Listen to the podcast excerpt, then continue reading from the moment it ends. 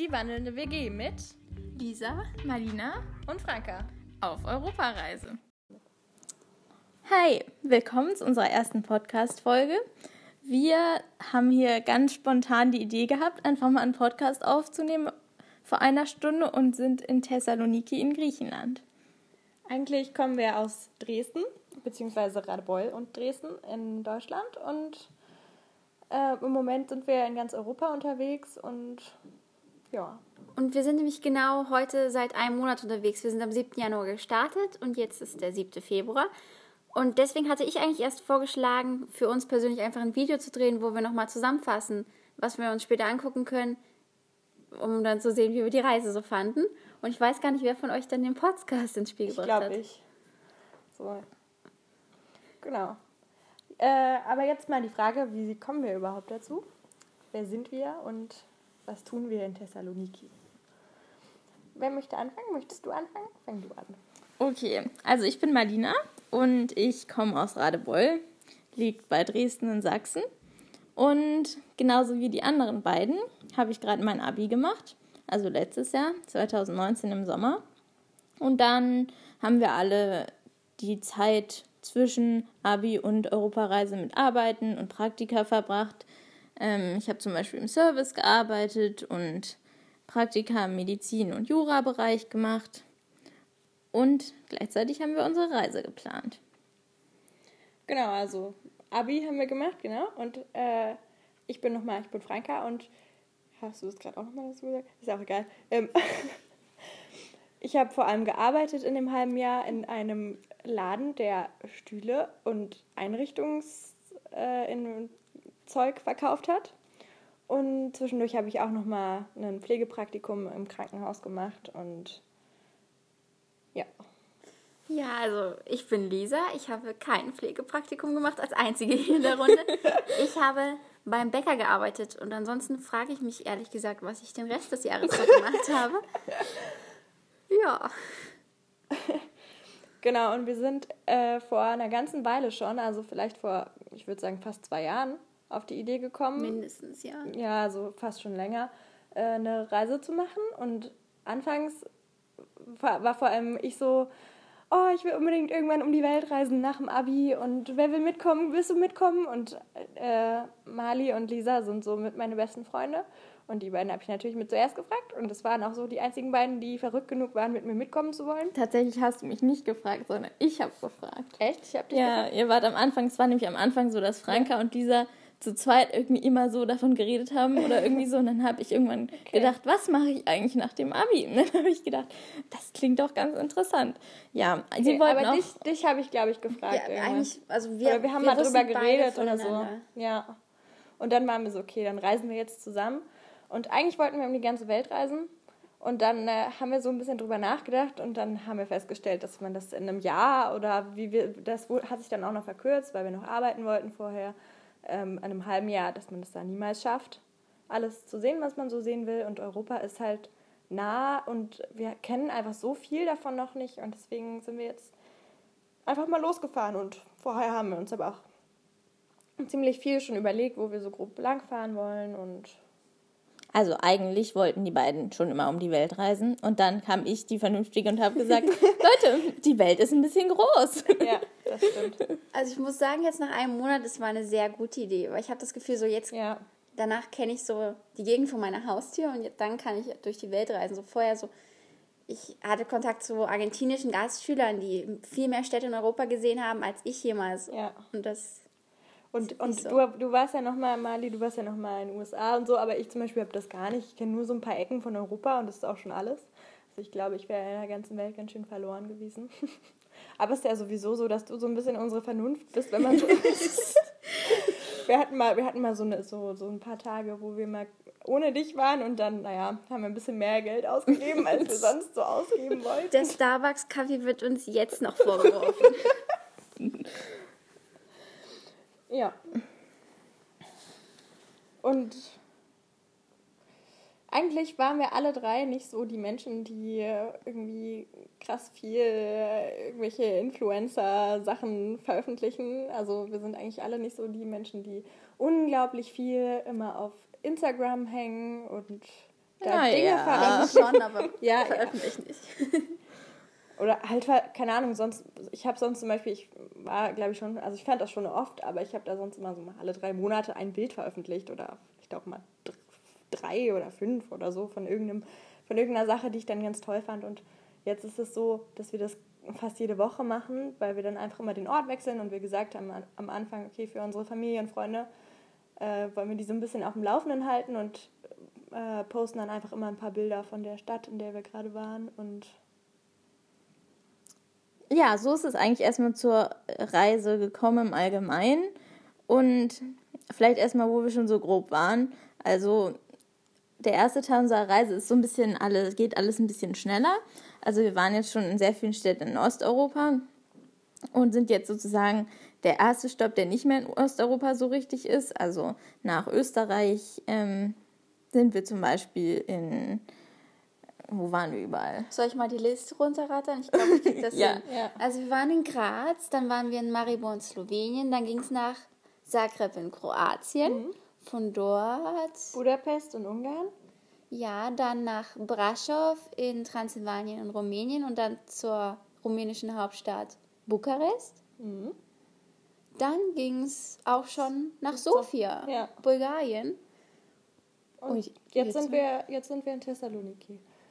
Genau, wir sind eigentlich immer relativ kurz an einem Ort geblieben, immer so eine halbe Woche bis eine Woche, kommt, kommt auf den Ort an. Und wir sind jetzt aber auch erst seit einem Monat unterwegs, ne? Und wir haben schon sechs, sieben, wie viel? Keine Ahnung, ein paar, ziemlich viele Orte hinter uns für einen Monat, finde ich. Die erste Woche kam uns echt am längsten vor, weil da waren wir in einer Woche in drei Ländern. Das Ja. war dann schon ziemlich viel auf einmal. Ja. Okay. Wir gucken jetzt mal auf unsere Liste. Wir sind nämlich gut vorbereitet. Wahrscheinlich trotzdem alles ein bisschen chaotisch hier. Wir sind halt noch Anfänger. Was habt ihr denn so für Erwartungen von der Reise? Oh, Also meine persönliche Anforderung an mich war so, dass ich ein bisschen offener werde, weil ich habe es eigentlich nicht so mit neuen Menschen, sage ich jetzt mal. Also ich rede sehr viel mit meinen Freunden und die, aber so auf neue Leute zugehen ist so nicht mein Ding, obwohl ich das eigentlich voll gerne machen würde. Und das sind so meine Hoffnungen und natürlich also viele Orte sehen, aber das erklärt sich irgendwie von selbst. Ja, also man muss dazu sagen, ich habe Lisa erst jetzt so ein bisschen mehr kennengelernt, weil Franka und Lisa sind ja Nachbarn. Das heißt, die kennen sich schon seit so gefühlt, seit sie fünf sind. Und Nein, seit wir, seit wir acht sind. Ja. ja, gut, das sind immerhin jetzt schon mehr als zehn Jahre.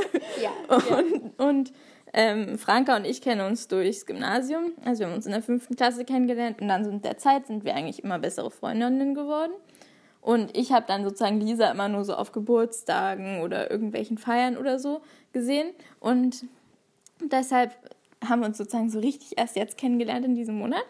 Und ja, da ist Lisa auch immer offener so geworden. Also ähm, am Anfang ist sie immer ein bisschen zurückhaltend und dann erzählt sie aber ähm, immer mehr. Also wir haben auch noch eine Freundin, die ist noch zurückhaltender, so würde ich sagen. Aber Lisa ko- wird dann echt eigentlich so zu einer ganz offenen Person, würde ich sagen. Ja. Deshalb glaube ich, dass, dass sie da kein Problem hat. Ähm, also meine Erwartungen, ich weiß nicht, also ich hatte ehrlich gesagt nicht so viele Erwartungen, weil ich so dachte, naja, das ist immer schön, wenn man dann so überrascht wird wie, und wie es dann so wird. Ich wusste auch nicht, noch nicht so ganz genau, was ich mir dann vorstellen sollte, ehrlich gesagt. Ich muss sagen, ich dachte vielleicht so, dass ich noch mehr Heimweh habe. Das geht aber noch bis jetzt. Ich war zwar auch mal zu Hause zwei Tage, aber das war jetzt auch nicht so richtig zu Hause, sondern eher so zwei Stunden gefühlt. Ähm, aber bis jetzt geht das eigentlich voll. Und irgendwie gewöhnt man sich auch so an das Reiseleben. Ich dachte so, naja, so vielleicht, wenn man dann so weit weg ist und dann ist das immer so stressig, aber das geht eigentlich voll. Also wir sind auch eher so ein bisschen entspannter drauf. Wir sind jetzt nicht so jeden Tag zehn Ziele und dann geht's los. Und wir stehen jeden Tag um sieben auf. Ja, ich würde sagen, bis jetzt mir noch nichts negativ aufgefallen, was ich nicht erwartet hätte oder so. Das stimmt, also ich kann dir nur zustimmen. An, an so das Reiseleben gewöhnt man sich echt ganz gut. Ähm, allgemein, wir haben, wir haben halt auch immer eine Wohnung für uns oder ganz häufig, weil gerade in Osteuropa ist so zum Beispiel Airbnb ziemlich günstig und das nutzen wir voll aus. Dann halt so das Kochen ist halt auch immer ganz schön und ich habe schon durchaus auch so Heimweh, aber eben auch, weil ich meinen Freund zu Hause lassen musste und das ist dann halt schon ein bisschen hart manchmal, aber es ist ein, schon erstaunlich äh, gut. Also ich dachte, es wird noch viel, viel härter. Das finde ich auch. Und ähm, ja, ich glaube, uns ist jetzt allen, es hängt uns, das Reisen hängt uns allen noch nicht zum Hals raus. Wir sind auch nach dem einen Monat immer noch alle ganz motiviert, noch mehr zu sehen und, äh, und noch in andere Orte, an andere Orte zu reisen. Ja, ich habe auch, also ich, ich, ich wusste vorher einfach gar nicht so richtig, was ich erwarten soll. Ich habe dann über die einzelnen Orte zum Beispiel nicht so viel nachgedacht. Ähm, ich habe mich auf so bestimmte Sachen gefreut oder freue mich auch immer noch auf bestimmte Sachen, zum Beispiel Schottland. Ich habe jetzt gerade Lisa so ein Grinsen zugeworfen, weil Lisa die ganze Zeit immer auf Instagram so eine Seite anschaut. Ähm, die, ja, Visit Scotland, wo die ganze Zeit schöne Bilder von diesen Highland Cows und lauter Schlössern zu sehen sind. Ich freue mich auch schon sehr auf Schottland. Und dann kommt halt immer so jeden, jeden zweiten Tag so ein, oh Freunde, das müssen wir uns auch noch angucken. Aber ich glaube, ihr denkt, dass ich viel mehr an Schottland denke. Eigentlich ist das nur so, wenn ich so ein Bild sehe, denke ich, oh mein Gott, das muss ich sehen. Aber prinzipiell bin ich gar nicht so, dass ich so denke, okay, das ist mein Ziel und ich freue mich schon so sehr darauf, weil ich finde, dann vergisst man so die Sachen, die man gerade so anguckt. Also, ja, das stimmt. Ich lebe eigentlich schon relativ viel im Moment, auch wenn ich immer so ein paar Sachen habe, auf die ich mich natürlich sehr freue. Rumänien war auch so ein Traumziel von mir, weil ja. ich gerne Dracula lese.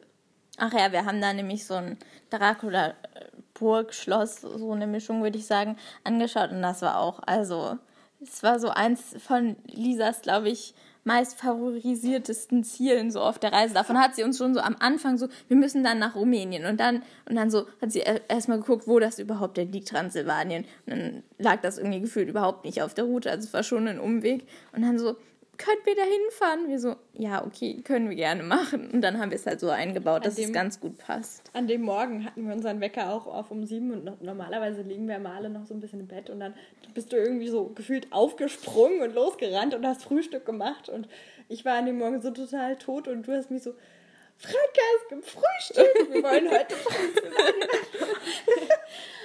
ja.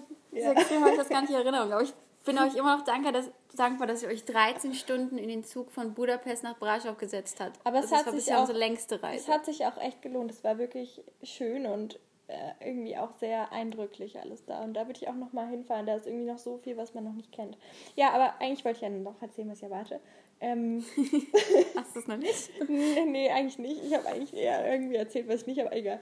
Ähm, ich habe mich auch gefreut auf Begegnungen mit Menschen, irgendwie Gespräche mit Leuten, die man nicht kennt und so, so Momente wie diese Momente im Supermarkt, wo wir den Quark suchen und uns gefühlt die, gesamte, die gesamten Angestellten des Supermarkts helfen, obwohl sie gefühlt alle kein Englisch sprechen. Und keine Ahnung haben, was Quark ist. Ja, ja. Bulgaren kennen keinen Quark. Genau, das, war, das sind so, so verrückte Momente und auf die habe ich halt auch gehofft.